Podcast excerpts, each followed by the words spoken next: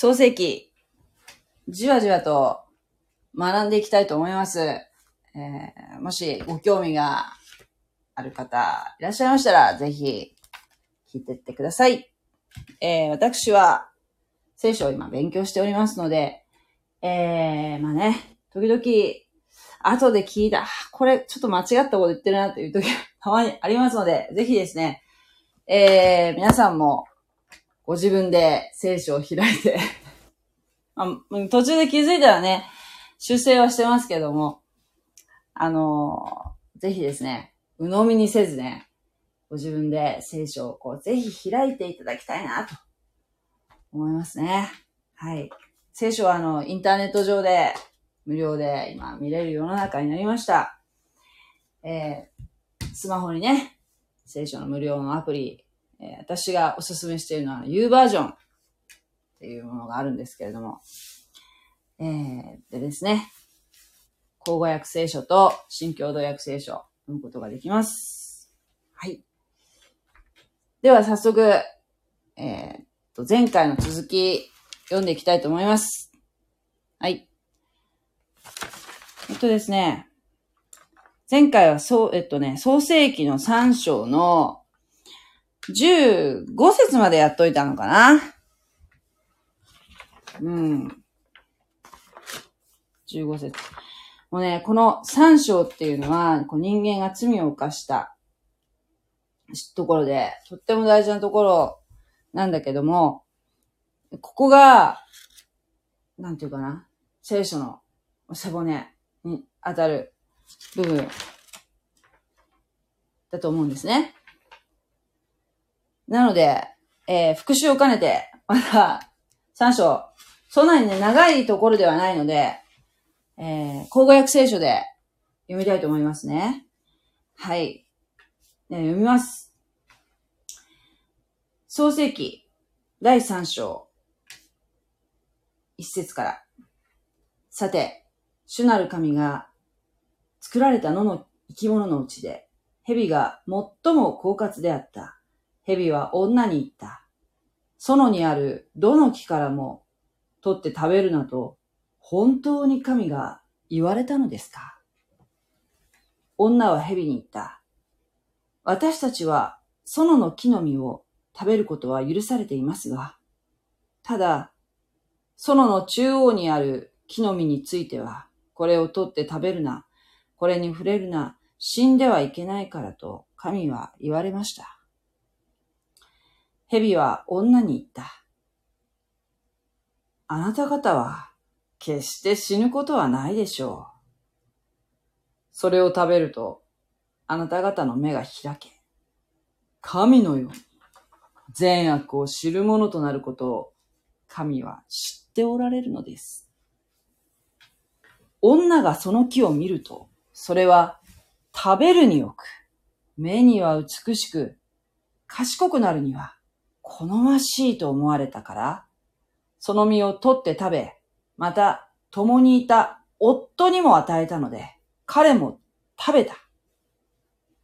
すると、二人の目が開け、自分たちの裸であることが分かったので、一軸の葉を綴り合わせて、腰に巻いた。彼らは、日の涼しい風の吹く頃、園の中に主なる神の歩まれる音を聞いた。そこで、人とその妻とは、主なる神の顔を避けて、園の木の間に身を隠した。主なる神は人に呼びかけて言われた。あなたはどこにいるのか彼は答えた。園の中であなたの歩まれる音を聞き、私は裸だったので、恐れて身を隠したのです。神は言われた。あなたが裸であるのを誰が知らせたのか。食べるなと命じておいた木からあなたは取って食べたのか人は答えた。私と一緒にしてくださったあの女が木から取ってくれたので、私は食べたのです。そこで主なる神は女に言われた。あなたは何ということをしたのです？女は答えた。蛇が私を騙したのです。それで私は食べました。主なる神は蛇に言われた。お前はこのことをしたので、すべての家畜、野のすべての獣のうち、最も呪われる。お前は腹で這い歩き、一生塵を食べるであろう。私は恨みを置く。お前と女との間に。お前の末と女の末との間に。彼はお前の頭を砕き、お前は彼のかかとを砕くであろう。次に女に言われた。私はあなたの生みの苦しみを大いに増す。あなたは苦しんで子を産む。それでもなお、あなたは夫をしたい。彼は、あなたを治めるであろう。さらに人に言われた。あなたが妻の言葉を聞いて食べるなと私が命じた木から取って食べたので。地はあなたのために呪われ、あなたは一生苦しんで地から食物を取る。地はあなたのために、茨とあざみとを生じ、あなたは野の草を食べるであろう。あなたは顔に汗してパンを食べ、ついに土に帰る。あなたは土から取られたのだから。あなたは塵だから、塵に帰る。さて、人はその妻の名をエヴァと名付けた。彼女がすべて生きた者の母だからである。主なる神は人とその妻とのために革の着物を作って彼らに着させられた。着せられた。彼らに着せられた。主なる神は言われた。見よ、人は我々の一人のようになり、善悪を知る者となった。彼は手を伸べ、命の木からも取って食べ、永久に生きるかもしれない。そこで、主なる神は、彼をエデンの園から追い出して、人が作られたその土を耕させられた。神は人を追い出し、エデンの園の東にケルビムと回る炎の剣とを置いて、命の木の道を守らせられた。はい。ここまでですね。えー、せっかくですね、神様は、父からね、アダム、人間を作りなり、そして、この園の管理者としてね、エデンの東にあるエデンの園に置かれ、そして、この助け、ふさわしい助け手として、えー、その男のあばら骨を取って、あばら骨と肉を取ってね、パートナーを作られたんですね。女を作られました。そして、この園のね、すべての実をね、食物として、どの木からでも取って食べていいよ、好きなだけ食べなさい。もう気候はいいし、もう裸でも生活できる。気候はいいし、ね。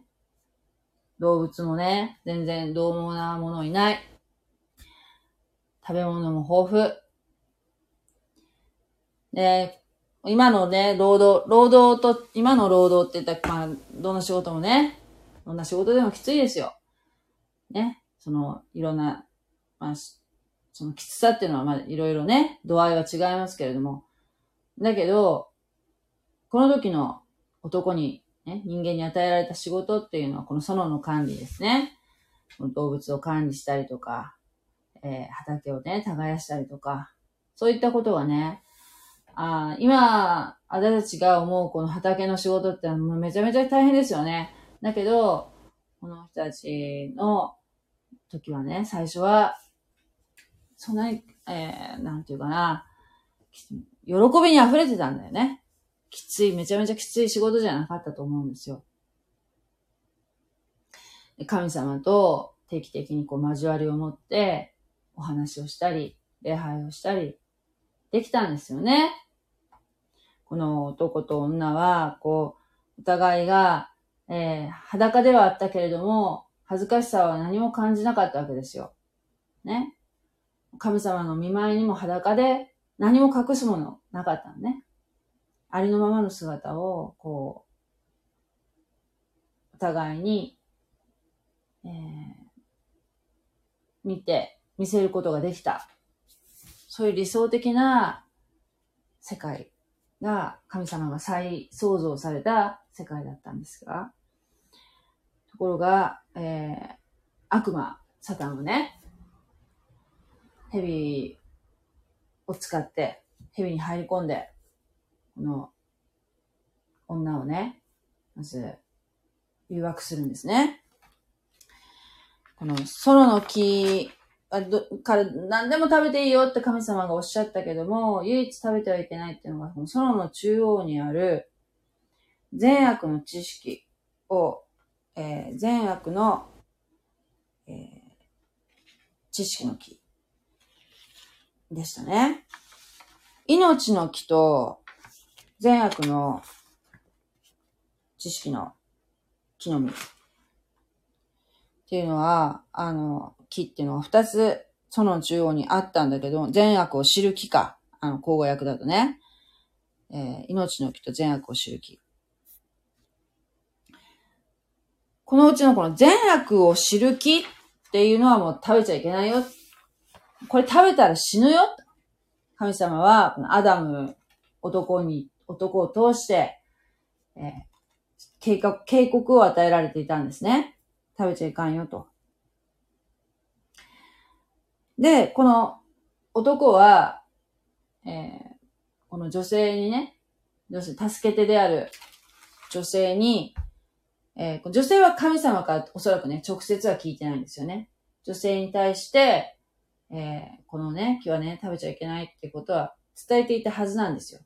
だけど、女性が、まあ、このね、女性の言ってることを、もう見ると、完全には、なんとなくはまあ、まあ多分、食べちゃいかんのだなっていうことは理解はなんとなくはしてるみたいだけども、正確には、えー、理解をしていないと。えー、正確に理解させるほど、えー、男がね、きちっと、えー、説明してなかったのかもしれませんね。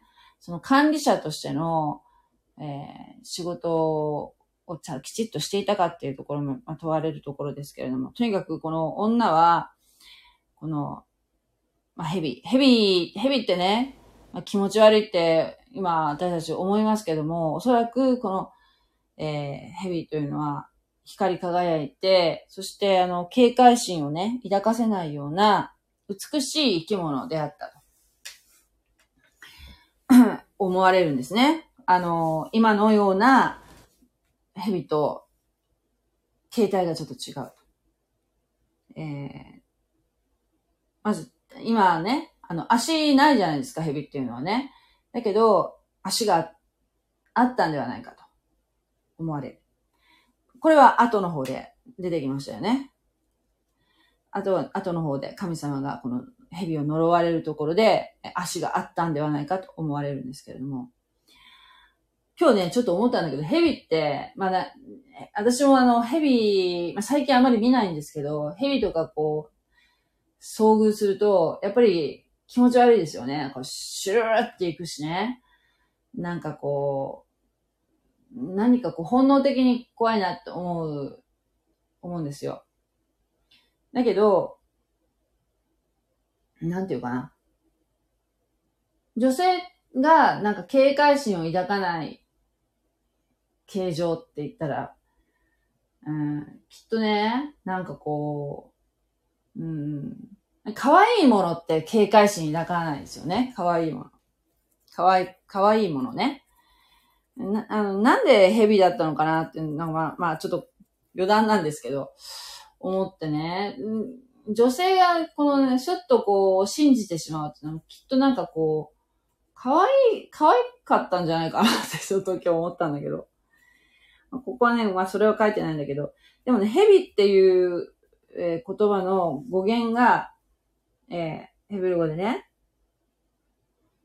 蛇っていうのはナハシュっていうそうなんですけれども、えー、このナハシュっていう言葉と同じ語源で、青銅ってあの、金属のあの青銅ってあるじゃないですか。もう、えー、ナホシェットっていう、えー、ナホシェット。聖堂っていうのはね、ナハシュ、ヘビはナハシュ、聖堂はナホシェット。これ同じ語源なんだそうですね。そして、これを、えー、ナハシュっていうヘビっていう言葉をね、動詞にすると、占いを、占うという動詞になるそうなんですね。動詞としても使われると。名詞としても使われると。えー、占いというね。蛇とね、蛇と聖堂と占いっていうのがね、同じ語源っていうのがこれ、前ね、えー、前々回だったかな？言ったと思うんだ、思うんですけどね、なるほどね、と思って。よくあの、えー、中東の方ではあの、蛇を使ってね、こう、占いをしてたりしてたんでしょうね。それで、えー、まあ、蛇と。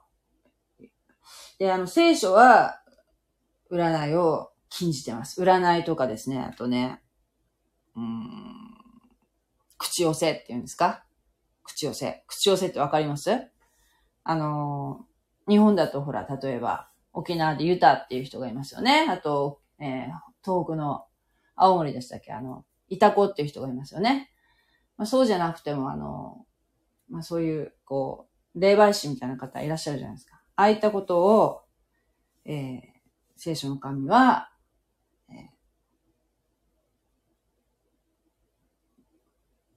好まれません。好まれませんというか、あの、してはいけないよと。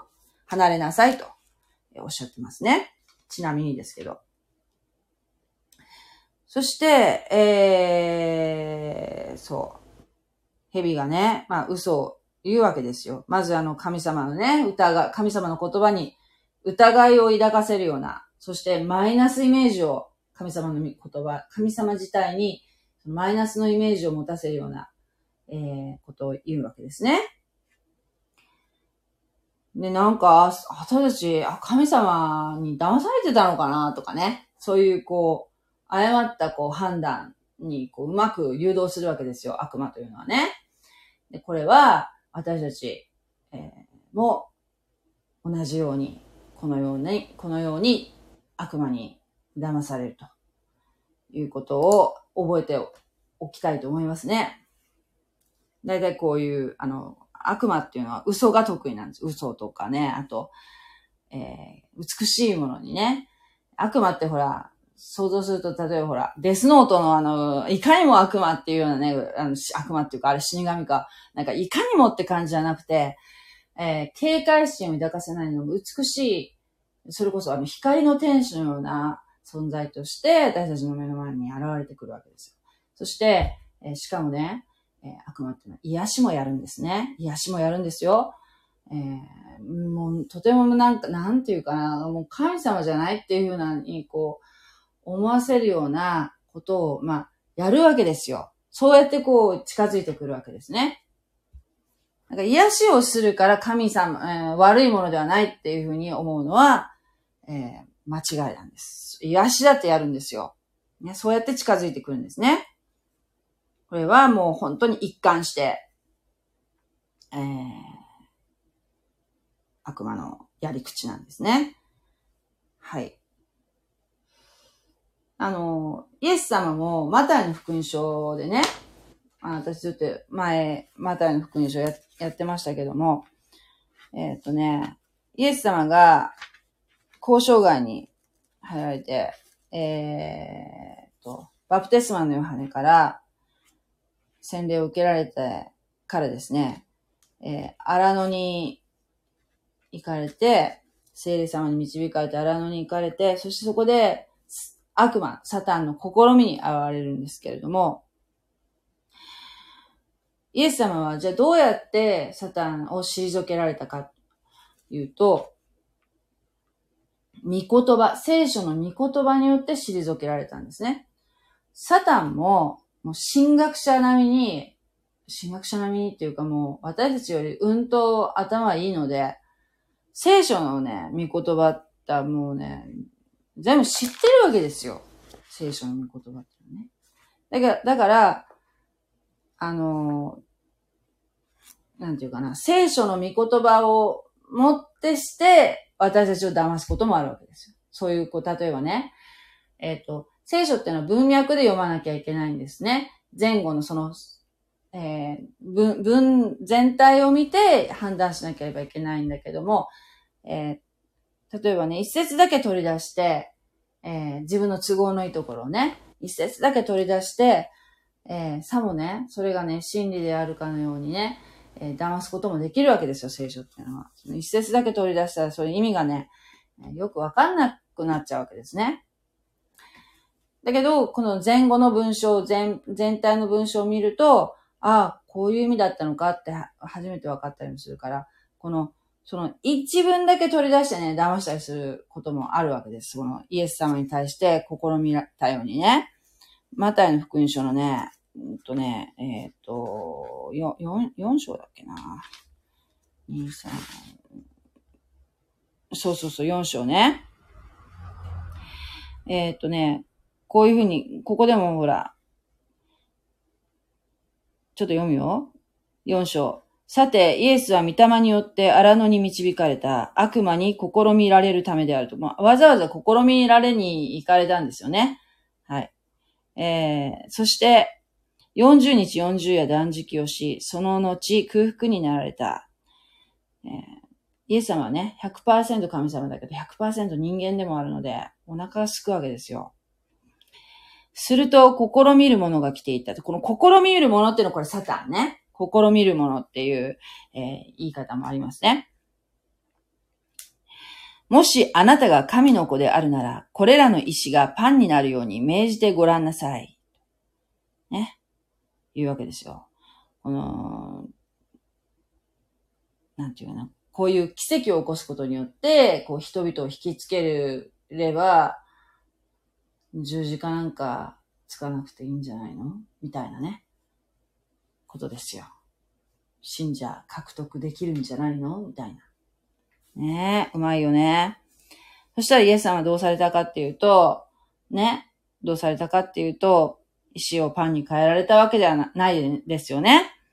イエス様はね、人はパンだけで生きるものではなく、神の口から出る一つ一つの言葉で生きるものであると書いてあると。ね。それから、悪魔。このね、イエス様はこのね、言葉で、見言葉で切り返しましたけども、これは、確かね、新明記っていう、あの、やっぱ旧約聖書のこと、見言葉でね、切り返されてるんですね。確か新明記にあったやつだと思う。ちょっと後で確認しておきますけど。それから悪魔はイエスを聖なる都に連れて行き、ね、宮の頂上に立たせて行った。聖なる都ってのもえー、の、エルサレムですよ。エルサレムのね。もうエルサレムはめちゃめちゃ美しかったんですよ。そして言った。もしあなたが神の子であるなら、下へ飛び降りてごらんなさい。神は、あなたのために、見つかいたちにお命じになると、あなたの足が石に打ちつけられないように、彼らはあなたを手で支えるであろう。これも聖書の言葉でね、えー、ちょっと誘ってるわけですね。イエスさん、こっから飛び降りて、飛び降りたら、ね、天使がパッと来てあなたを支えるでしょう。ね、飛び降りてごらんなさいよ。それを見てみんな、あなたのこと信じますよ。あなたは神の子だってそれで信じますよ、それだけで。ね。言ってるわけですよ。でも、じゃあイエスさんは飛び降りたか、飛び降りてないね。また見言葉で切り返されてるんですね。主なるあなたの神を試みてはならないとまた書いてあると。これも確か新明記だったと思う。しめきで切り返す。そして、次に悪魔は、しつこいよね、悪魔ね、3回目。イエスを非常に高い山に連れて行き、この世のすべての国々とその映画とを見せていった。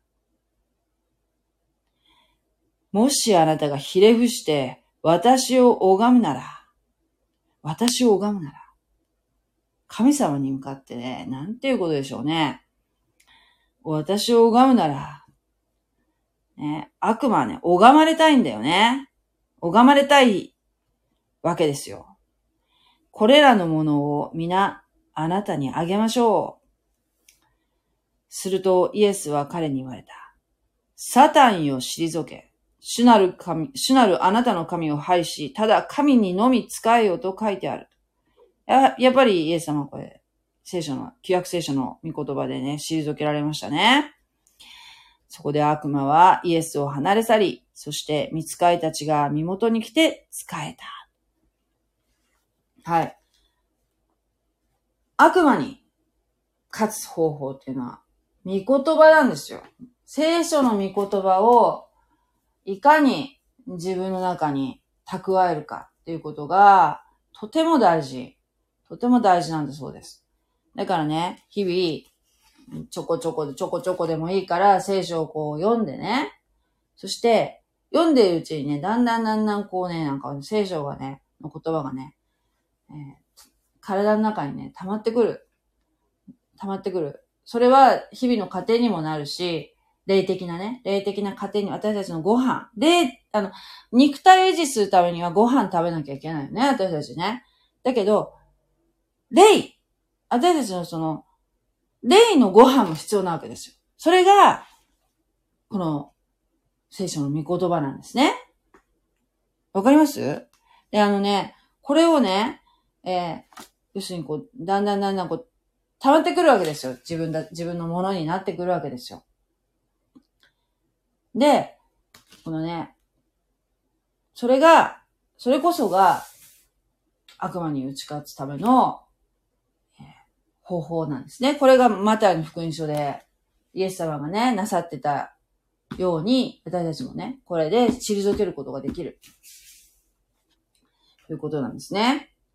はい。えー、でね、だから、その、一文だけ取り出すんじゃなくて、ちゃんとその前後を読むってことも大事なんですよ。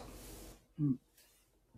一文だけ取り出して、悪魔を騙してきますからね。で、言われたときに、ね、そういう誘惑、悪魔の誘惑があったときに、あ、これってなんかこう、なんかこう違和感があるっていう違和感がわかるようになる。はず はずです。あ、ちょっと脱線しましたけども、このようにですね、えー、まあ、騙す、騙すのが得意なわけですね、悪魔っていうのはね。そして、この二人がね、自分が、自分らが裸であることが分かったわけですね。あの、よくあら、ちょっとなんか、下世話な言い方っていうか、ちょっと言い方になるけど、下半身って、女性はまああれかもしれないけど、下半身ってまたなんかこう、別人格とかなんか言い方するじゃないですか。ね。なんかね、あのー、ひょっとしたらその、このね、7節の二人の目が開け、自分たちの裸であることが分かったので、一軸の葉を綴り合わせて腰に巻いたっていうの。これが、要するに、それまでは、ひょっとしたらね、人間っていうのは、例えばその、生殖器っていうのは、その、要するに子孫を残すためのものであるし、自分たちでこの制御できる自分たちのその、えー、なんていうかな、コントロールができる。コントロールが容易なもの。例えばね、えっ、ー、と、私たちほら、例えばご飯食べるときは、あの、あむあむあむあむって咀嚼するじゃないですか。これって、ちゃんと自分の意思でちゃんとなるよね。あるいは歩くときは、右足出して、左足出したりってのこう、まあね、あの、自然にできるよね、普通はね。自然にできますよね。制御できるよね。ところが、その、生殖器っていうのが、それまでも、やっぱり私たちが制御できるものだった。んだけど、この、この、悪魔に、悪魔側についた人間がその、えー、神を神に背を向けて、神の言うことを疑って、悪魔の言うことを信じたよね。信じたが結果、えー、善悪の知識の木を食べたよね。最初は女が食べて、その後、アダムが食べましたね。横にいたのにね。で、この瞬間に人間は堕落して、そして、その生殖器のコントロールが自分の意思でそのコントロールできなくなったん、なったとも考えられると思うんですよ。そして、しかも、で、それがもう本当に、わっと分かったんだろうね。その、だから恥ずかしいって思ったのかもしれない。そして、つまり、えー、その、それから、それ以降の死死孫孫にわたって、その生殖器っていうのはとても大切なものですよね。神様がお作りになったね。そして、えー、梅を増えよ、地に満ちよって言って、神様は祝福されたわけですよね。人間、人間をね。だけど、そこが、その、うん、悪魔にね、ついてしまったがために堕落をして、えー、要するに罪の源泉になってしまったわけですよ。で、その、アダムの罪が、死死孫孫にまで、えー、受け継がれる。これが始まりになってしまったわけですね。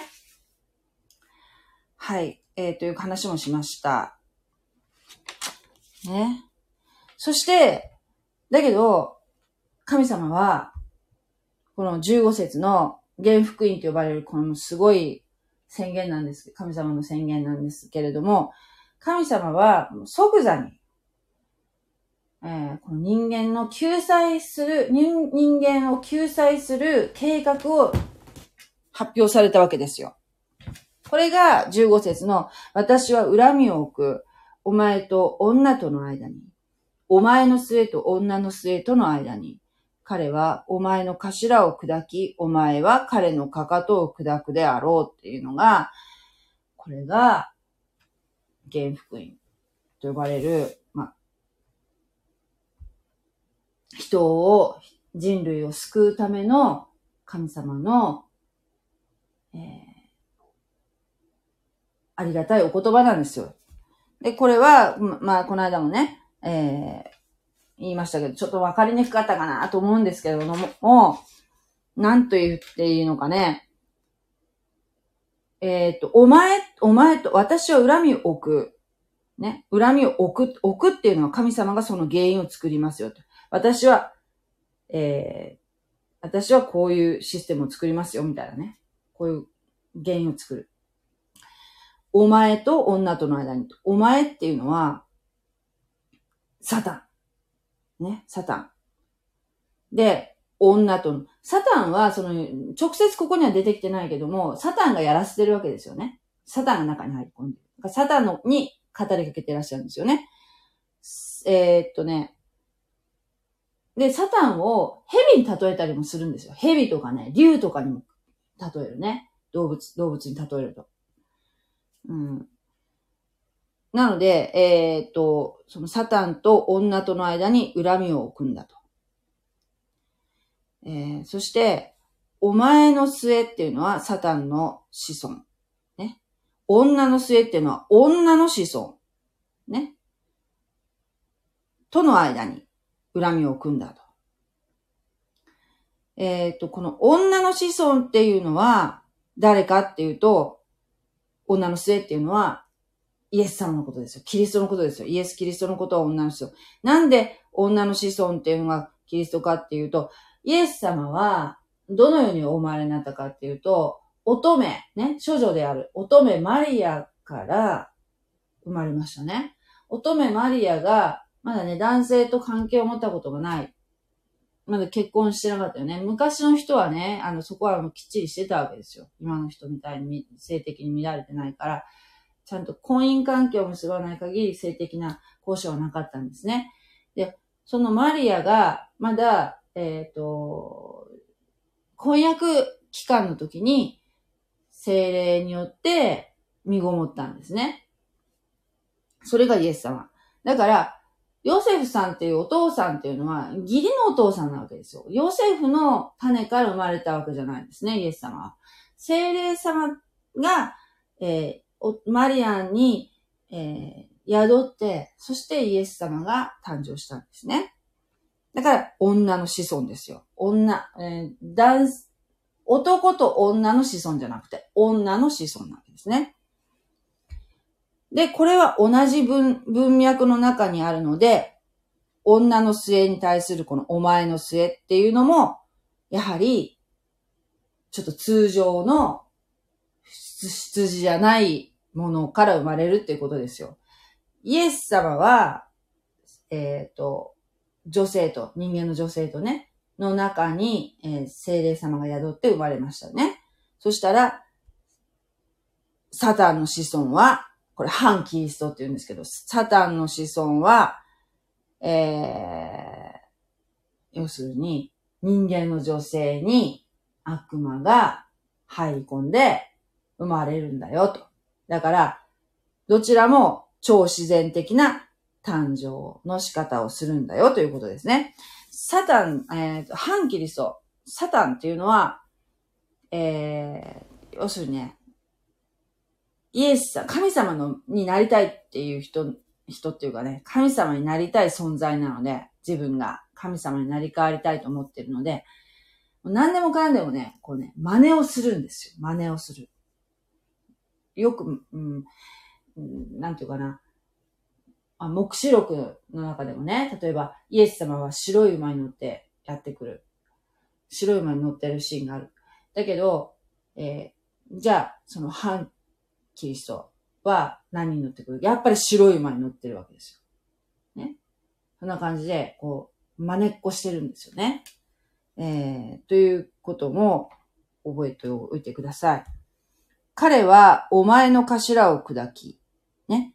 えー、中東では蛇を見かけたら必ず、えー、かかとでグッと頭をね、グッと踏んで殺すらしいんですね。要するに毒蛇とかがうろうろしてたら危ないじゃないですか。またそこで自分は助かっても、また誰かを噛んで、ね、死に至らしめるかもしれないから、えー、そういうマムシみたいなのを見かけたらね、かかとにグッと体重かけて殺すそうなんですね。これはもう致命的ですよね。頭をこう踏み砕かれたらね。だけど、その、ヘビは、その、黙ってこう、黙って頭砕かれるんじゃなくて、頭砕かれるとき、瞬間に、こう、ぐっと、えー、その、頭踏もうとした人のかかとを噛みついたりして、こう、反撃をするわけですよ。だけど、それは、えー、頭を砕かれるのとどっちが致命的かって言ったら、頭を砕かれた方が致命的だよね。ね。イエス様は確かに十字架につきました。十字架につかれて墓に葬られましたけども、3日目に蘇られましたね。これが復活でしたよね。はい。だから、えー、イエス様は最終的に勝利をされるわけですけれども、こういうこのイエス様、イエス様がその女の性から生まれるんだ。そして、えー、最終的に女の子孫は勝利するんだ。ということを、ここで、原福音として神様は示されたわけですね。もう、人間が犯した罪です、ですけども、えー、それは人間の努力によっては、もう解消することはできないわけですよ。ただただただただ、もう産めば産むほど、ずんずんずんずんその、え、アダムの犯した罪というのはね、死祖、死死孫孫まで続いて、その、どういう、その罪の結果どうなったかっていうと、霊的に死んだわけですよ。肉体的には、肉体は、まあ、急には死には、死にはしませんけど、それまではね、罪を犯す前までというのは人間っていうのは、きっと神、神様と共にずっとな、永遠に生きられるものだったかもしれない。罪を犯さなければね。だけど、罪を犯してしまったので、えー、即座に、えー、肉体は死にませんでしたけども、まあ、やがて死ぬ存在になってしまったわけですね。だけど、瞬間的に何が死んだかっていうと、霊が死んでしまったわけですね。霊が。だから、私たち、現代の21世紀の私たちも、生まれたまんまだったら、霊的に死んだ存在として生まれてくるわけですよ。で、どういうそのアダムの性質を受け継いでるかっていうと、このね、この肉体ありますから、えー、どういう、こう、なんていうかな、性質を受け継いでいるかと言いますとね、罪に罪に傾いていく。やっちゃいかんよっていうことをやってしまうっていうね、えー、傾向を受け継いでしまっているわけですね。ずっと。でね、あの、これを断ち切るために、イエス様はこの地上に来られたわけですね。それが、この2000年前の出来事である十字架なんですよ。でそのイエス様を、来られたイエス様のことをですね、信じることによって、私たちは、霊的に生きるものになるんですね。それまで、そのアダムの、アダムからのずっとこのつながりの中で、私たち人類というのは、えー、もう霊的に死んでしまった。ね。で、その死んでしまったその中に何を置くかっていうと、自分を置いて、自分中心の生き方ね。自分、自分で善悪を判断するものになってしまったんですね。神様の基準ではなくて自分で判断するものになってしまったわけですけれども、このイエス様を信じる信仰によって、霊的に生きるものになってしまう、なるっていう、このシステムですね。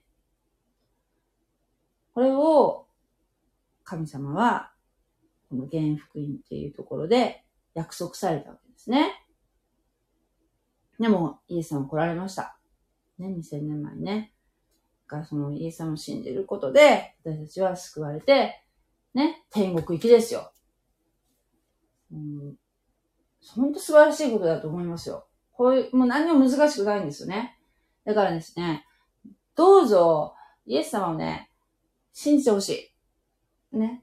でも、やっぱり、すぐにはね、100%は信じられないかもしれない。でも疑いながらでもね、信じてほしいなと思いますね。イエス・キリストは私たちの罪の身代わりになって、私たちが受ける神、受けるべき神の刑罰を身代わりに受けてくださり、十字架で死んで死んでくださいましたね。で、死んで、墓に葬られ、3日目に蘇られ、そして今も生きておられる方ですこのイエス様のことね、最後のアダムっていう言い方もするんですよ。最初のアダムに私たちは生まれながらにずっと繋がり、繋がりっぱなしなんだけども、この最初のアダムとの関係を断ち切って、イエス様を信じることによって断ち切ることができるんですね。そして、最初のアダムとの関係をして、新しく、イエス・キリストにつながることによって、私たちは、霊的に生きるものになるんですね。本当に、あの、なんていうかな、修行とかじゃないんですよ。修行しなければいけないとか、なんかこう、そうね、なんか、そういったものは、聖書を100ペ読めば、いや、読んだら救われるとかね。そういうことじゃない。え、あと、洗礼を受ければ救われるとかそういうわけでもない。教会に通うから救われるっていう、それでも違う。イエス・キリストを信じ受ける。さっき、さっき言ったようにね。福音をイエス、イエス様の福音を信じて、え、イエス様についていくぞっていうその気持ち、あの気持ちです。イエス様を信じる信仰によって、私たちは救われるんです。もうただそれしか道がないんです。イエス様が道なわけですね。ここをね、こう、うまく説明するのはなんか難しいなと思ってね、思うんだけども、えー、まあ、とにかく信じてほしい。ね。そして、まあ、教、教会に行って、その、洗礼を受けることが、じゃあね、あのー、必要ないかって言ったら、それはまた違う話なんですよ。それは違う話なんですね。それ、洗礼を受ける。教会に行って、ね、えー、洗礼を受けるということは、もうとっても大事なことなんですけども、救いとは直接的に関係はないんですね。洗礼を受けるということは、ね、私はイエス様を信じますっていうことを公にして、そしてイエスの弟子になりますというこう信仰、告白ですよね。それが私は、あ洗礼なんじゃないかなと思ってます。という理解ですけれども。はい、えー、そして、えー、しかしね、まあその女性は、女性は女性でね、まあその罪を犯しましたから、えー、このように言われたんですね、16節で。次に女に言われた神様ね。私はあなたの生みの苦しみを負いますと。ね、それまでは、ひょっとしたら、その、神様のご計画ではね、まだここで子供は生まれてません。おそらく生まれてないと思うんだけども、神様のご計画的には、えー、出産というものは苦しいものじゃなかったのかもしれませんね。だけど、この罪、罪を犯したその罪の刈り取りとして神様は、海の苦しみが増すんだよと。あなたは苦しんでこう産むんだよと。おっしゃったわけですね。あるいはね、あとね、まあ、その、そうね、生理。生理ってありますよね。月のものがありますよね、女性はね。えー、まあ、それは人によってだいぶ程度の差はありあると思うんですけれども、生生理があってる間っていうのはね、やっぱりその、女性っていうのはそのホルモンのね、えー、アンババランスが崩れたりして、こう、体調不良になったり、あるいは、イライラしたりとかね、そういうことが、ね、あります。ね。お腹が成立っていうのもありますね。なかなかこう人にはね、やっぱり理解してもらえないところですよね。そういう苦しみも、えー、女性はこれ以降ね、えー、出てきたということかもしれませんね。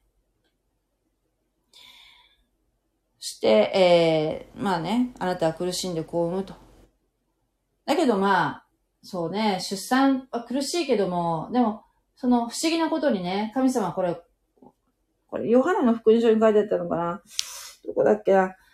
確かね、その、要するに、その、産むのは大変。だけど、不思議なことに、その神様のね、これ恵みだと思うんですけども、産んだ後って女性って割とキャロッとするわけですよ。で、もう一人欲しいなと思、思えるぐらい。ね。あのそれは本当に恵みだと思いますね。うん、確かに出産大変なことだけれどもね、お腹痛い、お腹を痛めますけれども、えー、生みの、生まれた後のその喜びというものはもう何者にも変え難い喜びですよね。本当に感動的ですよね。っていうこともちょっと付け加えておきたいと思いますけれども、神様はそういうね、喜びも、えー、与えてくださいましたね。それでもなお、あなたは夫をしたい。彼はあなたを治めるだろうとね。えー、苦しんでこう産むんだけど、それでもなお、ね、あなたは夫をしたい。彼はあなたを治めるだろう。まあ、夫をしたいって、まあ、ここをね、どう、どういうふうにと、え、解釈したらいいかっていうとね、これはね、ティシュカーっていう、ティシュカーっていう言葉だったと思うんですが、これはなんかね、二つ意味があって、えっ、ー、とね、旧約聖書のね、画家っていうね、ちょっとあの、なんていうかな、愛の詩が、オンパレードのところがあるんですけども、画家っていう、えー、っとね、ね、画家のね、どこだっけな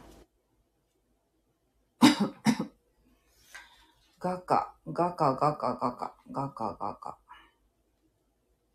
画家、画家もいいんですよ。なんか画家をね、あの、説教でね、教会の説教であんまり聞くことってないんですけども、画家もね、あの、読むとね、素敵ですよ。えっと、その画家の、あった。画家のね、7章の11節のところでね、ん ?11 節だっけな？ああ、10節だ。口語訳聖書では10節だね。私は、我が愛する人のもの、彼は私を恋したうってね。この恋したうっていうのと、この創世記の、えーっと、3章の16節のね、夫を慕いっていう、その慕うっていうのは、同じ単語なんだそうですけれども、こ、こっちかなと、この、えっ、と、本当恋愛の、恋愛的な、その、慕う、恋慕うっていう意味で、その、夫を慕うっていうことなのかなと思いきや、ここはどうも違うらしくって、えっ、とね、このね、創世記4章の、この次に出てくるね、創世記今3章だけど、4章の7節にある、ここにも同じね、あの、ティシュカーっていうね、単語が出てくるらしいんですけどね。これ日本語で言うとね、えっ、とね、7, 7節読むよ。正しいことをしているのでしたら顔を上げたらよいでしょう。もし正しいことをしていないのでしたら、罪が戸口に待ち伏せています。それはあなたを死体求めますが、あなたはそれを収めなければなりません。罪が戸口に、戸口は、角口って読むのかな？角口に待ち伏せています。罪が待ち伏せている。それはあなたを死体求めますが、罪が、これちょっと恋愛と違いますよね。恋愛の慕うとかいうのと違うよね。これは、えっとね、支配したいっていう強い欲求。支配したい欲求のことを慕うっていう、こうティシュカーっていうのは意味があるらしいんですね。だからさっきの画家の、あの、恋慕うっていうのと違うよね。これは。だから、どういうことかっていうと、女は、あなたは夫をしたいっていうのは、あなたは、夫を支配したい強い欲求を持つんだよと。わかります？女性は、ね、助け手として作られましたよね。男性の助けて。で、そこは助けてっていうふうに言うと、なんかまるで男の人より女性が下みたいに感じるかもしれない。助けて、ヘルパーっていうのは下という印象を持たれるかもしれませんけど、このね、罪を、アダムとエヴァが、その罪を犯す前の状態っていうのは、えー立場的にはほぼね、対等だったと思うんですね。だって助け手がいないと、やっぱその、えー、要するに、まあ一応、代表、人類代表としてのアダムね、助け手としてのその女性の存在がないと、なんかこう、うまくいかないっていうか、あのーお互いに必要だった、そん必要な存在ね。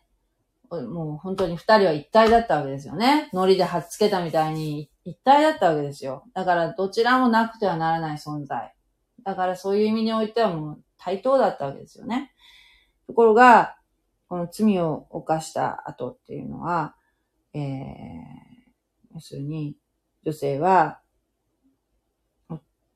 男性に対して、男性をですね、自分の意のままに動かしたいっていうこの欲求に支配されるんだよと。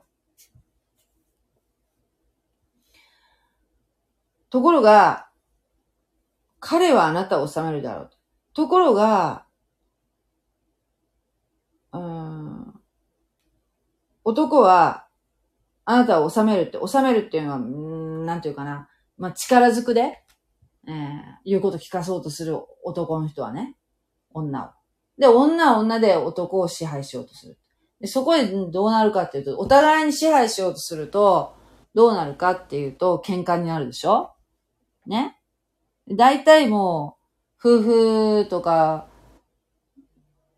こういう図式じゃないですか？っていうところですよね。もう今もこの呪,、ね、呪いっていうかこういうのは続いてる。でも神様がね、仕組んだことじゃなくて、これ人間が自分で招いたことなんですよね。これを間違えちゃいけないんですよね。神様のせいじゃない。ね。人間が、え、神様のことを疑って、えー、サタンについちゃったんですね。で、サタンに支配されるものになってしまったわけですよ。ね？これ、これ大事なことなんだけど、この今のよ、この世界っていうのは、もちろん大きな、大きな意味では神様、偏在の神様ですからね。私たちのそのもうこの神様はこの、えー、世界を満ち満ちていらっしゃる存在ですよ。すべてを覆っていらっしゃるからね。だけども、だけど、この、この世をね、じゃあ実質支配してるのは誰かっていうとね、この世を収めなさい、管理しなさいって人間は、この地上に置かれたんですよね。だけど人間はその、務めを果たさなかったわけですよね。それどころか、その、悪魔のことを信用したんですよね。というところですよ。悪魔が、その、要するに、侵略するような形で、この世界を乗っ取ったわけですよ。せっかく作った、せっかく再創造された、この世界を悪魔が乗っ取った。ということは、この私たちのこの今生きているこの世界っていうのはね、悪魔の支配下にあるわけですよ。わかります？それをもう神様は許されてるそういう状態。人間が自、自らその支配権を、支配権とかね、管理権を放棄してしまったわけのね。侵略されて、放棄さしてしまったの。騙されて。だから、よくね、この世が不公平だとかね、この世はなんでこんなね、もう、稀ながらに病気の人もいるしとかね、なんでこんな病気になるんだろうとかね、神なんかいないよとかね、言う人いるけど、それは、神様がいないからこういう世の中になってるんじゃなくて、このような不公平で歪んでる状態っていうのは、神様のせいじゃないんですよね。人間のせいなんですよね。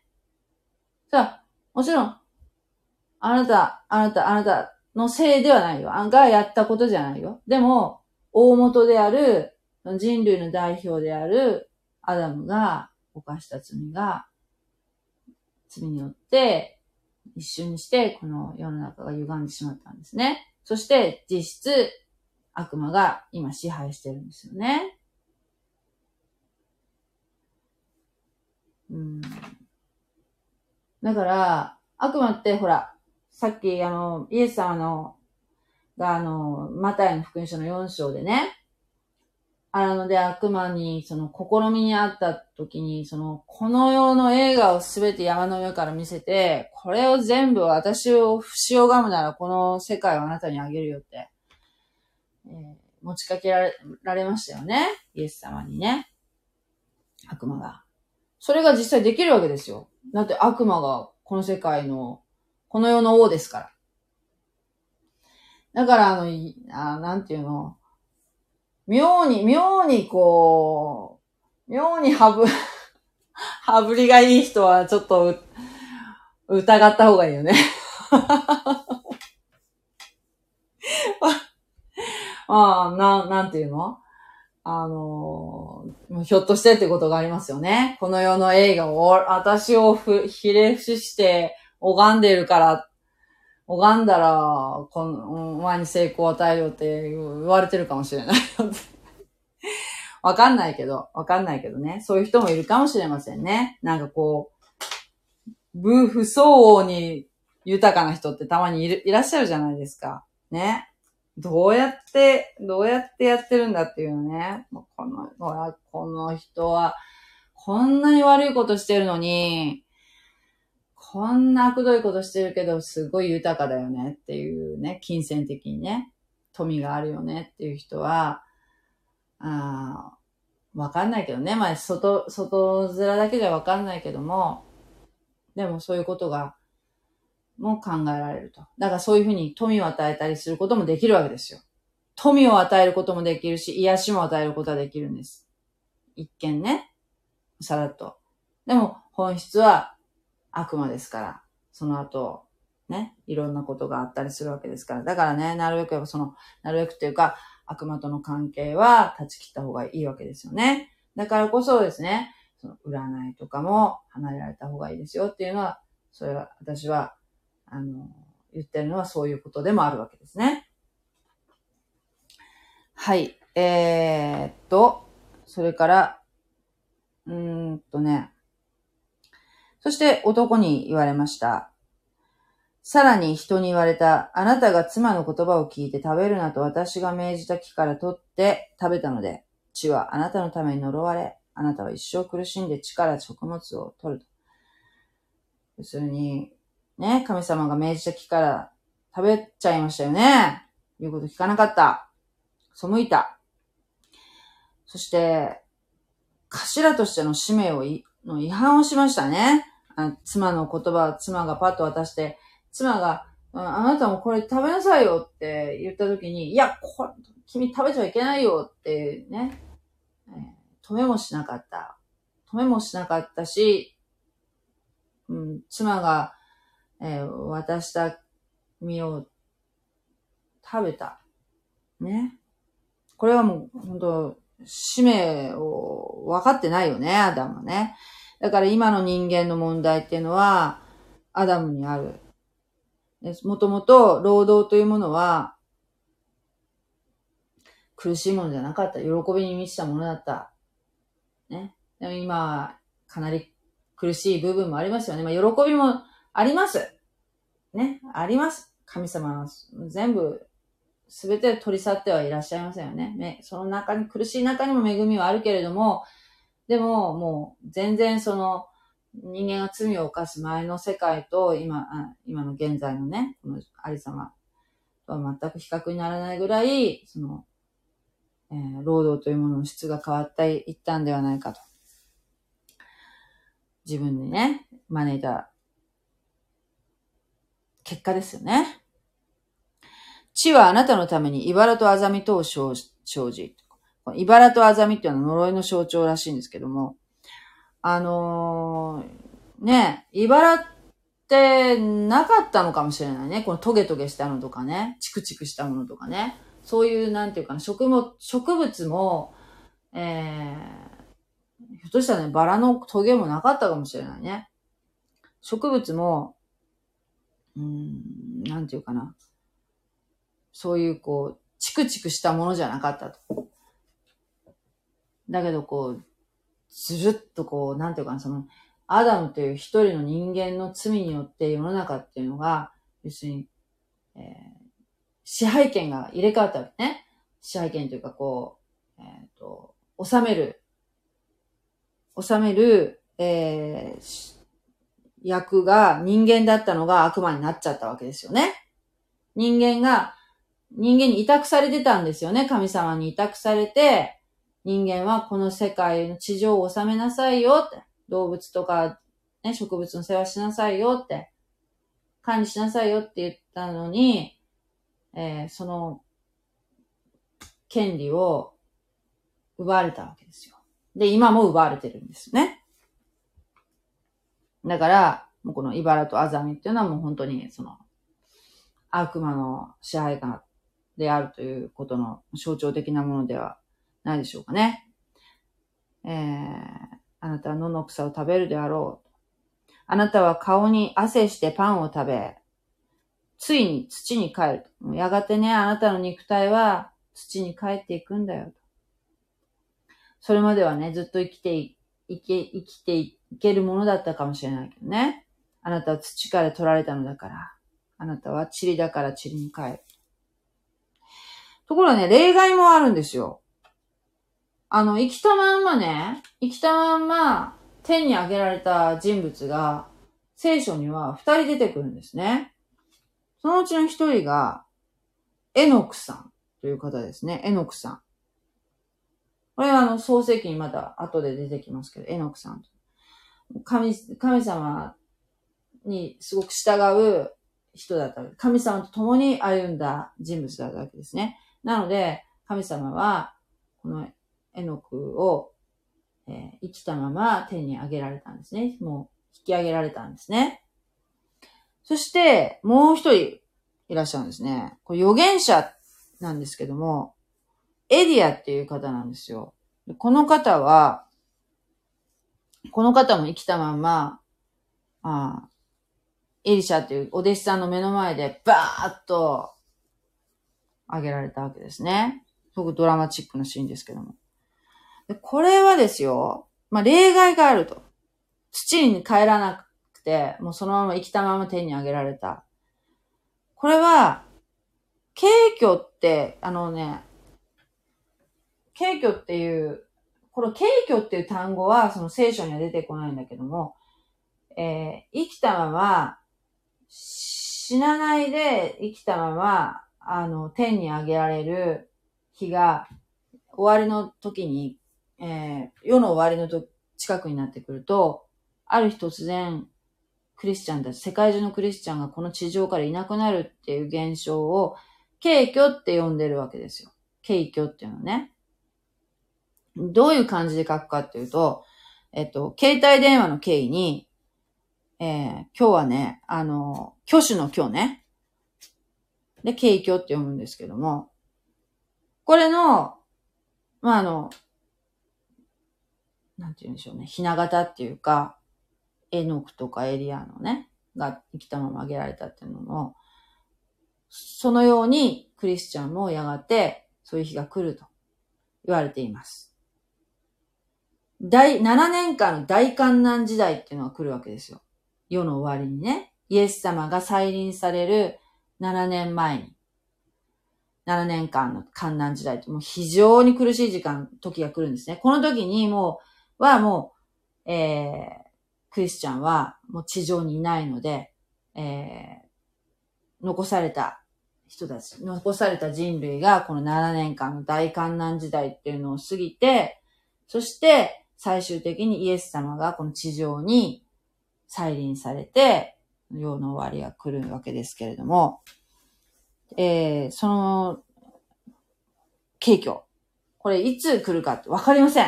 わかりませんけど、いつ起きてもおかしくないと言われています。だから、本当今晩かもしれない。ね。明日の朝かもしれない。っていう、いつ来てもおかしくないっていう心づもりで、私たちクリスチャンは生きていかなきゃいけないなと思っているんですけどね。はい。そして、20節さて、人はその妻の名をエヴァと名付けた。エヴァって書いてある。まあ、これ、エヴァって書いてあるけど、ヘブライ語だと、ハバー、ハバーっていう、えー、発音になるそうな。ハバー。ね。名前をつけるっていうのはもうその支配を行使するっていう意味にもなるって前も言ったと思うんですけど、あの、アダムが動物に一人、一つ一つの動物に名前をつけましたよね。神様が動物を連れてこられた時にね。えー、要するにその、奥さん。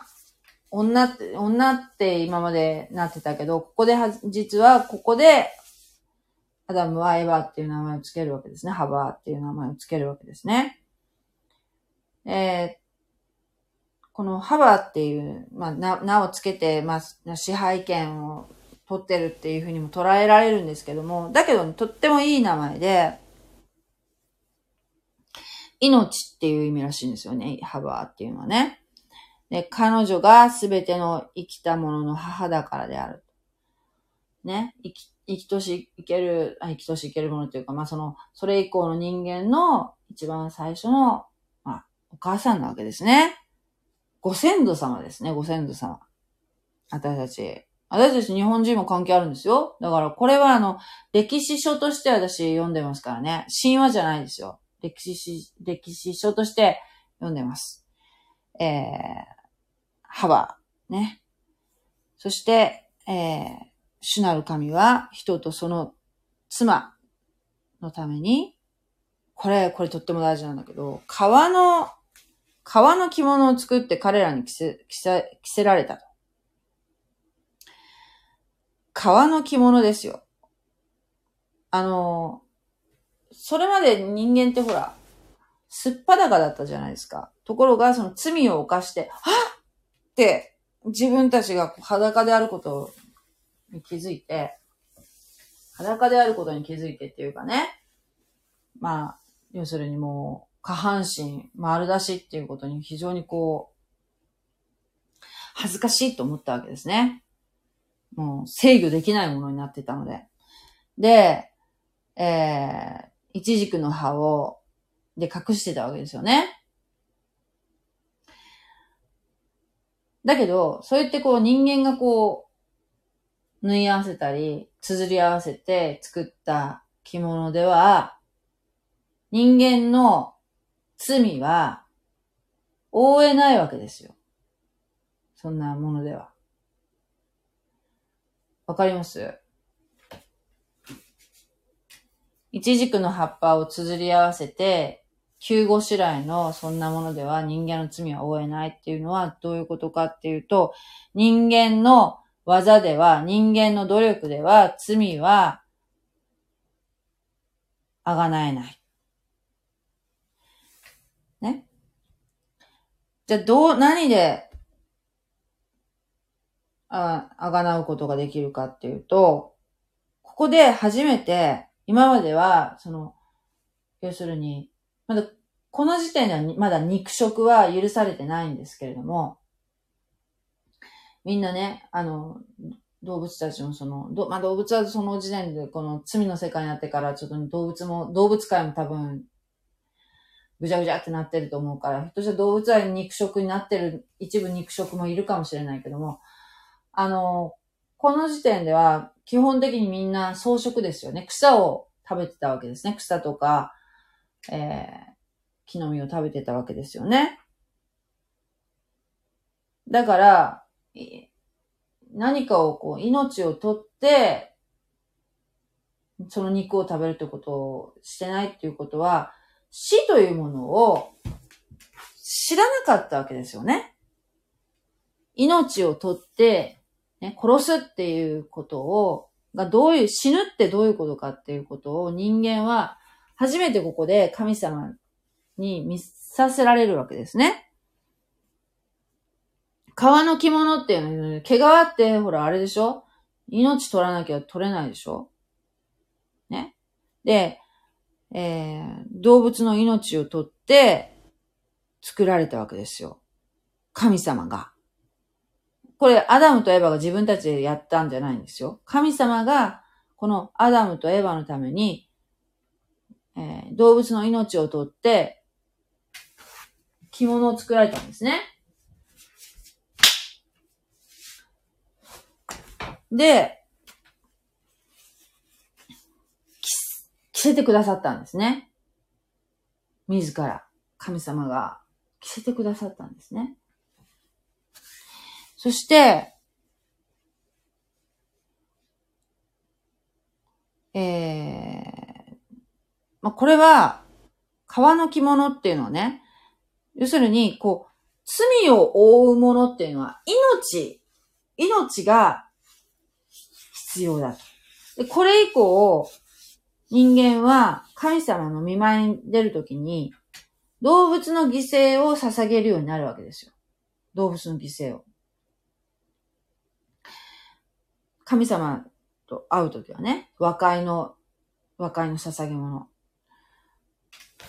もう断絶してますからね、神様。でその神様と、今まではすっぱだかにヒャーンと会会うことができたのが、その、捧げ物っていうものが必要になってくるようになるんですね。そそれは、その動物の命ですよ。命って血の中に命はありますよね。血の中に命はあるって考えるわけですよ。それをお捧げすることで、人間は神様と関係を持つことができるようになったわけですね。えー、だから、この動物の命っていうのは、まあ、一時的ではあるけれどね。一時的なものだから、継続して、その動物の命を捧げなければいけないっていうふうになっていくわけですよ。これ以降ね。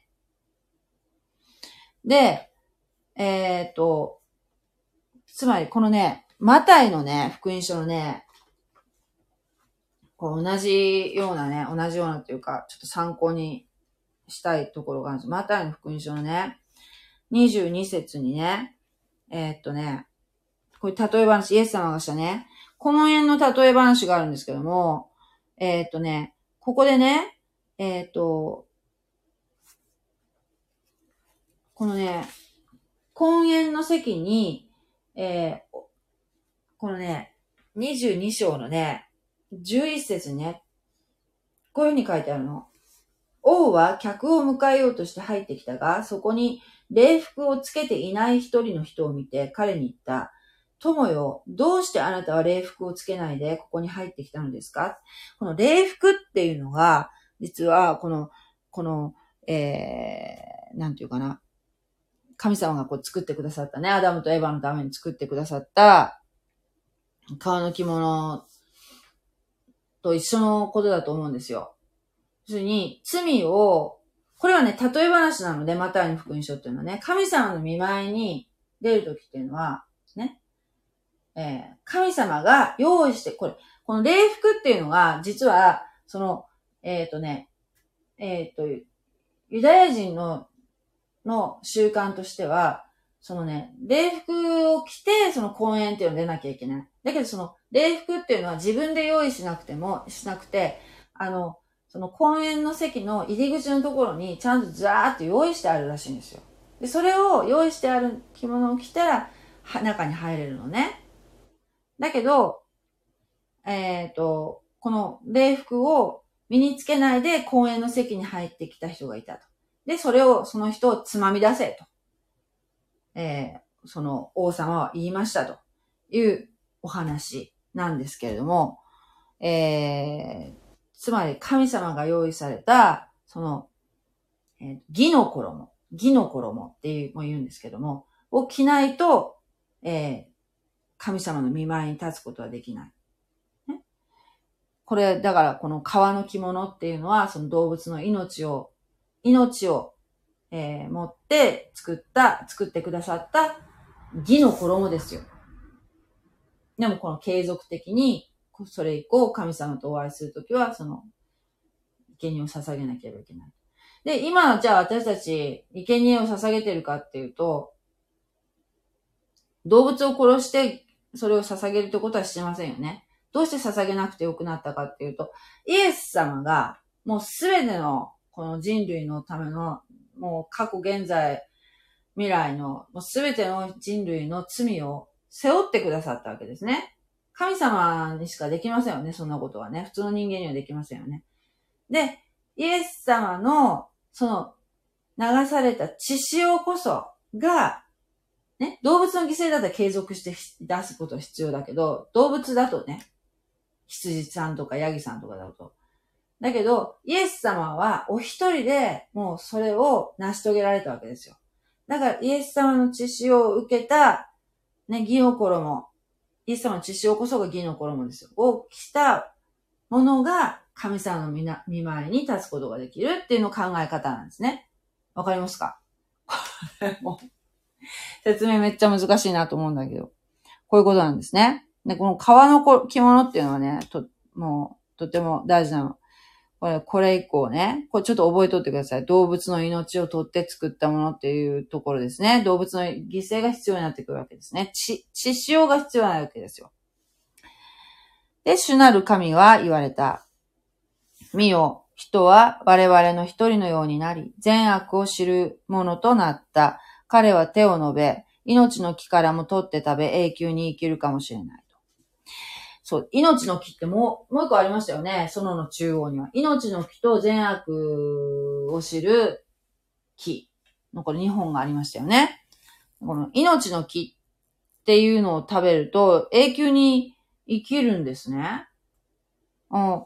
でも、命の木から取って食べちゃいけないよとは神様おっしゃってなかったけど、食べてなかったんでしょうね。このアダムとエヴァはね。で食べてたのかなちょっとそこはわかんないんだけど。で、これ以降、その罪を犯して以降、この命の木から取って食べたら、えー、なんていうの？今までは、えーっと、この罪を犯して以降は、ね、限りある命になってしまったわけですね。人間のその肉体もね。おそらく。で、その命の木から食べたら、永遠に生きるものになってしまう。ね？永遠に生きちゃいけないのかってちょっと思いませんか？そこで主なる神は彼をエデンの園から追い出して、人が作られたその土を耕せられた。神は人を追い出し、エデンの園の東にケルビムと回る炎の剣とを置いて、命の木の道を守らせられた。要するに、命の木から取って食べて、えー永遠に生きるものにならないように追い出したということですけども、その前に、その、皮の衣をね、着させられて、っていうちょっと優しさがありますよね、神様にね。えー、イチジクの木じゃなくて、えイチジクの葉っぱじゃなくてね、神様が、その動物の命を取って、これから捧げるんだよ。これ死っていうのはこういうものなんだよ。この犠牲のもとにあなたは生きるものになるんだよ。ということなんですけれども、あのーそういう、まあ、皮の衣を着せた状態で神様は追い出されたんですね。でひどいなって、まあ、ひどい、ひどいって言っちゃいけないけど、なんかこう、何今までこう、神様と仲良くこう、交われたのになんか寂しい、寂しいし悲しみのシーンですよね。もう、泣きながら出てったんじゃないかな。もう神様と、今まで楽しく、ね。あの、喜びに溢れて愛の関係だったのに、この辛い外の世界に出ていくわけですよね。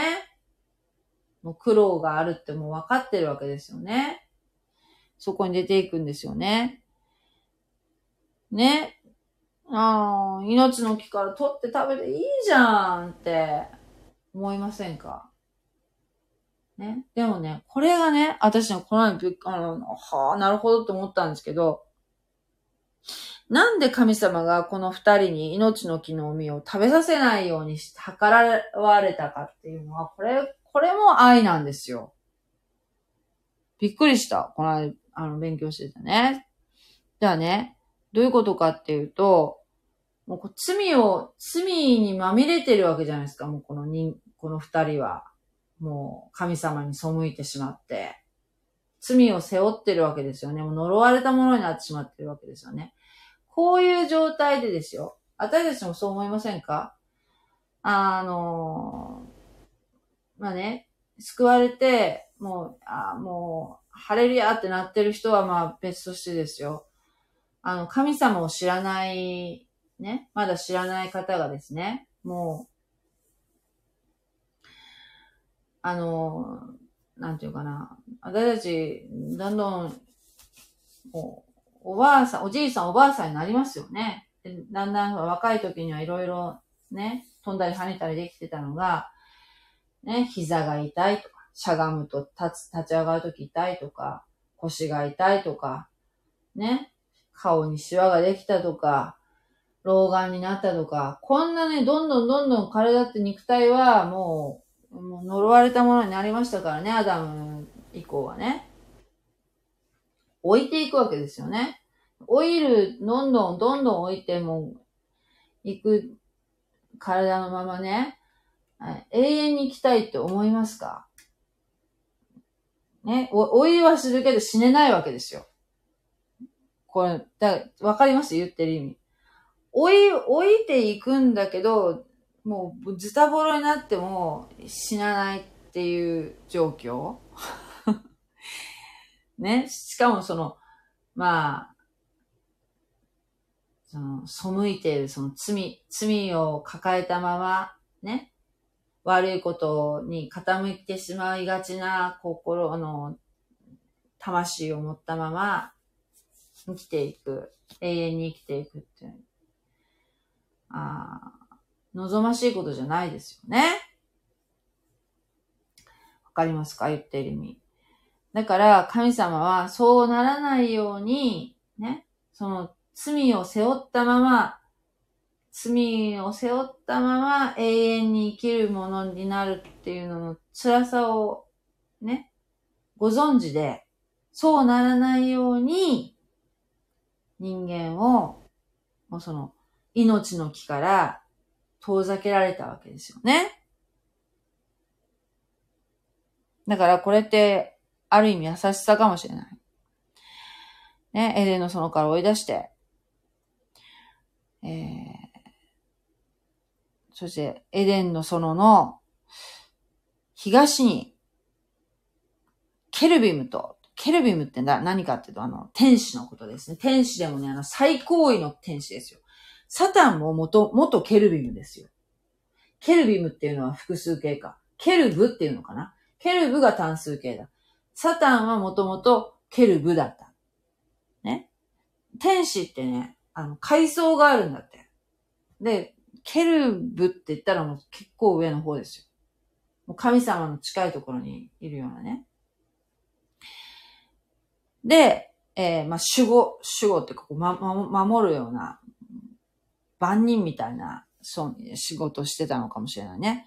で、この、ま、回る炎の剣っていうのは何かっていうと、これ社会なグローリーっていう、ちょいちょい出てくるやつですけども、あの、社会な、マタイの福音書でもね、あの、変貌山のとシーンでね、イエス様の顔がバーっとこう、イエス様の顔っていうか、イエス様のお姿が、光を放たれた山でね、あの、イエス様の神様神聖がもう溢れ出たシーンがあるんですけども、えー、それも社会なグローリーですね。光とかね、その雷とか、氷とか、煙とか、えー、炎とか、そういったもので、えー、神様の、えー、栄光を私たち人間の視覚に視覚で捉えることができる。神様の栄光私たち人間の視覚で捉えることができるように表されたものが社会なグローリーというものなんだそうですけども、この回る炎の剣っていうのもその社会なグローリーの一つの表現であろうということですね。で、えー、この人間が近寄れないように、ピカーッと、ヒュヒュヒュヒュヒュってどういう状況かわかりませんけども、ヒュヒュヒュヒュヒュってね、しかもこの怖い怖いっていうかもう、天使がドンドーンとね、ケルビームですから、複数守って入れないようにしてたっていうことなんですよね。このエデンの園っていうのがどこにあるのかって言ったらもう本当わかんないんですけども、この後ね、あの、ノアのね、箱舟のね、大洪水の話が出てくるんですけども、ひょっとしたらそれまではあって、えー、あったけども、世界中の大洪水で、もう、何要するに、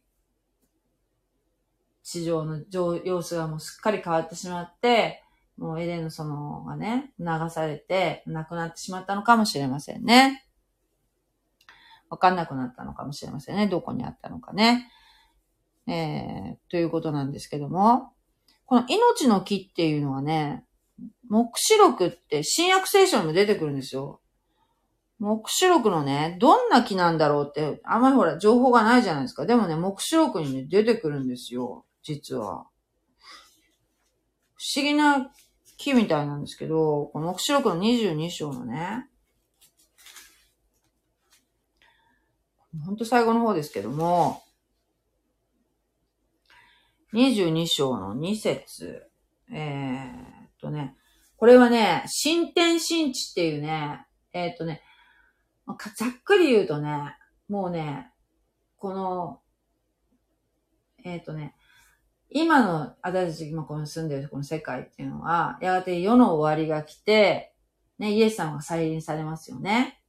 その後、千年王国っていう、えイエス・キリストが治めるえー、世界っていうのが千年続くんですね。で、その間、サタンは、えー、もう牢獄につながれてるわけですよ。出てこれないわけですね。ところがですね、その千年終わった後に、また出てくるんですよ、サタンが。これ聖書の目視録に書いてあるのに、また出てくるの。出てきて、でもね、サタン負けるんですよ。最終的に負けるんですね。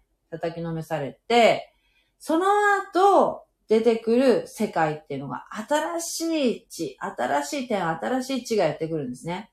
それが、ね、それが中川先生の、ハーベストタイムの中川先生曰く、おそらくその、創世記以前にあった、もう本当に完璧な、えっ、ー、と、悪魔が堕落する、悪魔がまだ天使だった頃ね、ケルブだった頃の、もう完璧な世界。それが、それの再構築された世界っていうのが新天新地じゃないかみたいな。だから今の、この世界とは全く違う世界が、別の世界がやってくるわけですね。それが、えー、そのと、そこに、この命の木っていうのがね、出てくるのね。ちょっと読みますよ。えー、22章ね。都の大通りの中央を流れている。えー、あ、ちょっと待って。三つ海はまた水晶のように輝いている命の水の川を私に見せてくれた。この命の水の川っていうのは、えー、都の大通りの中央を流れているというから、えー、そんなにめちゃめちゃでかい川じゃないんじゃないかなっていうふうに思われるんですけど、街の中を流れてる川ですからね。川の両側には命の木があって、ね、園の中央に一本こう立ってる命の木のイメージじゃなくて、この新天新地では、川の両側に命の木がこう、並木道のようにこう 川沿いに植わってるっていう感じなんだろうか。十二種の実が、実を結び、結び、その実は毎月実りっていうことは、まあ、その毎月って言ってるってことは、その12ヶ月っていうのがあるんだろうね。この、こ小指としてあるんでしょうね。で、その毎月毎月実ると。その木の葉は諸国民を癒す。ね。もう、夜はもはやない。明かりも太陽の光もいらない。ね。えー、神様の栄光によって栄光の光にも包まれているこのすごい世界がやってくるということなんですよ。夜がないんですね。新天新地にはね。そしてこの毎月12種類の実がつくっていうから、その毎月違う実がなるんですよ。この命の実。で、葉っぱはその、なんていう、セラピーっていうかね、その予防、予防的な病気にならないので、予防的な病気とかない世界だからね。病気にならないような、その癒し、癒しみたいな、えー、作用の葉っぱをつけるというようなことなんでしょうね。おそらく。命の木っていうのはね、これ想像ですけどね。っていうのを、まあ、まあ、に近寄れないように、ケルビムが置かれたと。ケルビムと、ね、回る炎の剣がね。で、この二人は、もうそう、追い出されましたと。エデンのその顔追い出されましたよ。っていうところで、三章が終わりですね。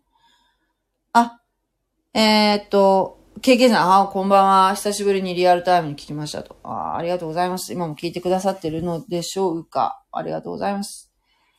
えー、という感じでですね、こういう感じで終わったんですけども、えー、三章がね。このね、反キリストってちょっと、えっ、ー、と、この間ね、この間というかこの3章の15節で言いましたけども、えっ、ー、と、反キリストっていうのは、英語だとね、アンチキリストですよ。アンチ。アンチ。キリストのアンチですよね。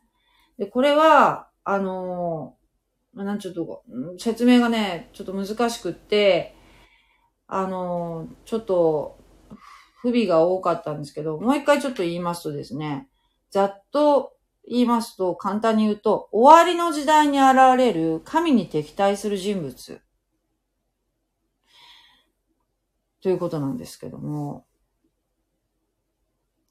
このね、あの、本当の神様っていうのは、三位一体って言いますよね。あの、よく三位一体って言うでしょ父、巫女、精霊。父って父なる神様ですね。巫女っていうのはイエス・キリストのことですね。そして精霊様。この三、三つの威嚇を持つ神のことを、神が真の神ですけれども、これを模倣した形で存在するようになると言われてるんですね。これを悪の三位一体って言うんですけども、えー、悪の三位一体は、その要するに、父なる神のところをですね、サタンが符合して、そして、巫女、巫女イエス・キリストの部分が反キリストなわけですね。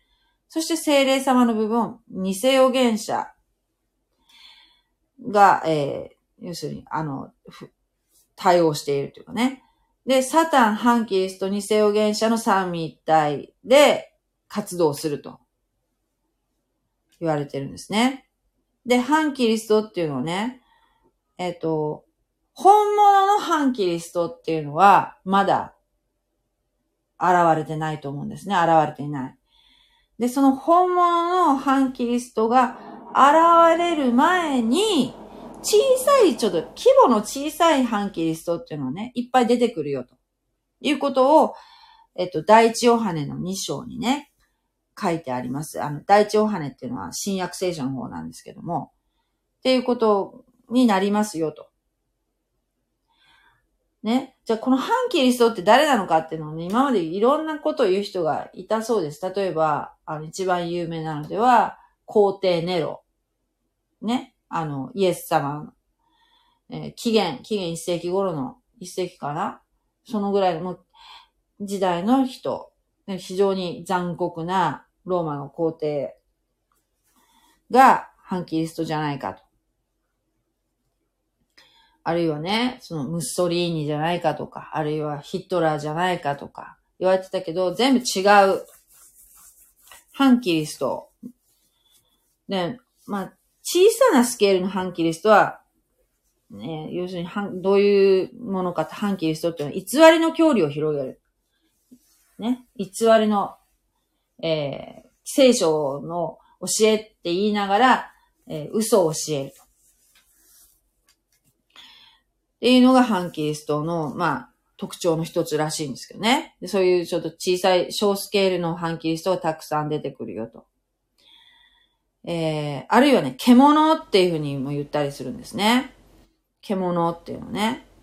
で、この獣は、反キリスト、本物の反キリストね。大観難時代ってさっき言いましたけど、7年間の大観難時代っていうのがね、イエス様の再臨の前に7年間の大観難時代来るんですけども、その時に登場して、イスラエルと7年間の平和条約を結ぶと。で後半3年間ユダヤ人や信者を迫害し、大迫害をして、もう大変な時代、大変苦しい時代がこの7年間なんですけど、その後半はもっと苦しいと。で、偽予言者は獣を拝むように、この反キリストを拝むように導くんですね。そして666という獣の印をね、額か右の手に受けていなければ、経済活動ができなくなると。これは、その、昔、その、2000年前にその、獣の印を額か右の手に受けるっていうのがね、全然こうピンとこなかったと思うんですよ、想像は。でも今私たちピンとくるでしょ？今マイクロチップとかあるじゃないですか。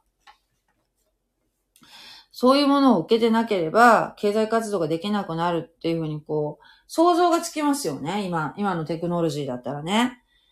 ねなんかすごい、もう、もう、すごい時代になってきたなと思いますけどね。もう今ほら、動物、ペットにももうマイクロチップ埋め埋め込めるとか言ってるじゃないですか。なんかそれ義務化されるとかね、ペットショップで買う場合は。ねえ、なんかそこまでしなきゃいけないのかなと思いますけど。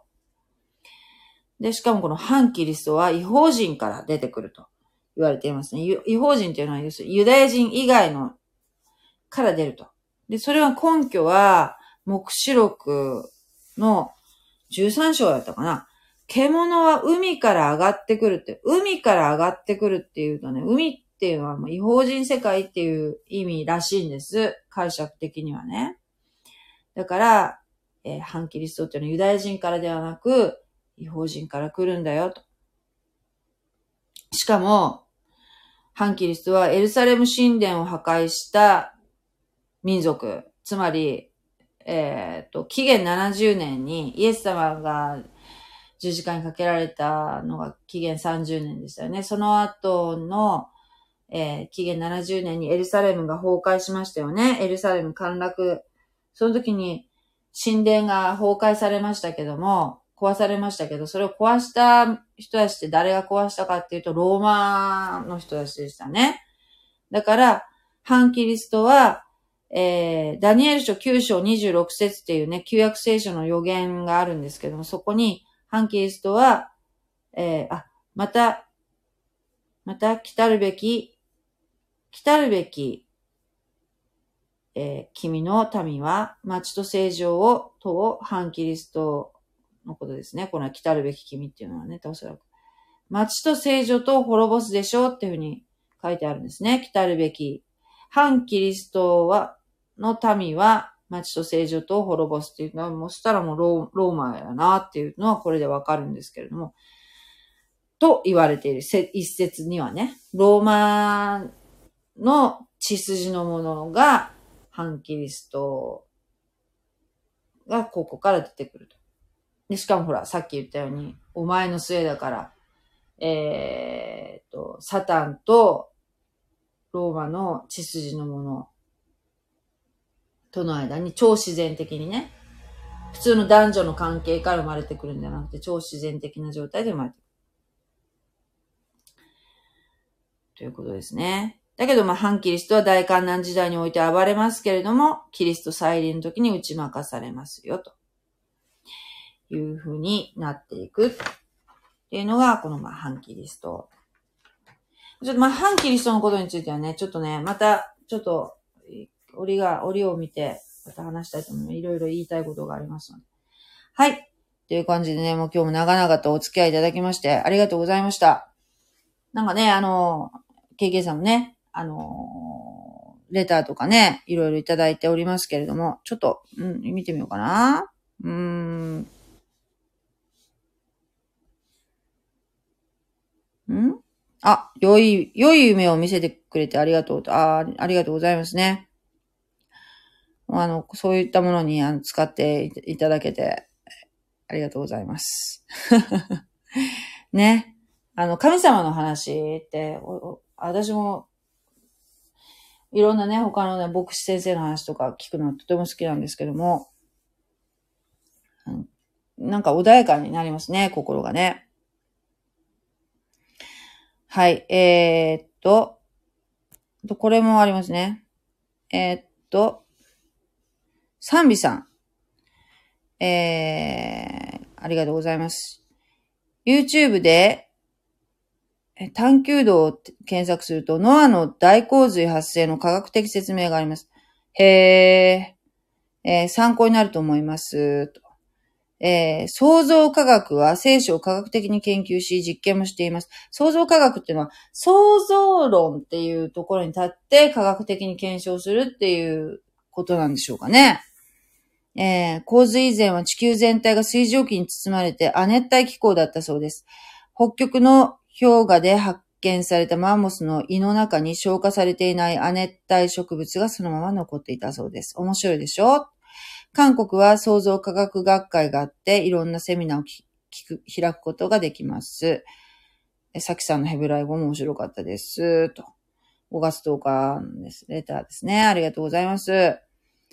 そうですね。韓国はあの、クリスチャン多いですからね。やっぱそういう層が厚いと、いろいろ面白いイベントとかもあるんでしょうけども、なかなかね、やっぱ日本は1%しかいないので、えー、まず限り、やるね、行動とかも、なかなかこう、なんかみんなでわーっていう感じはなかなかね な、なりにくいんでしょうけど、それでもね、まあ、あの、この、ね、インターネットっていうのがありますので、いろんなね、コンテンツでね、勉強することがね、可能な時代になりましたので、本当にね、晴れるやと思いますけどね。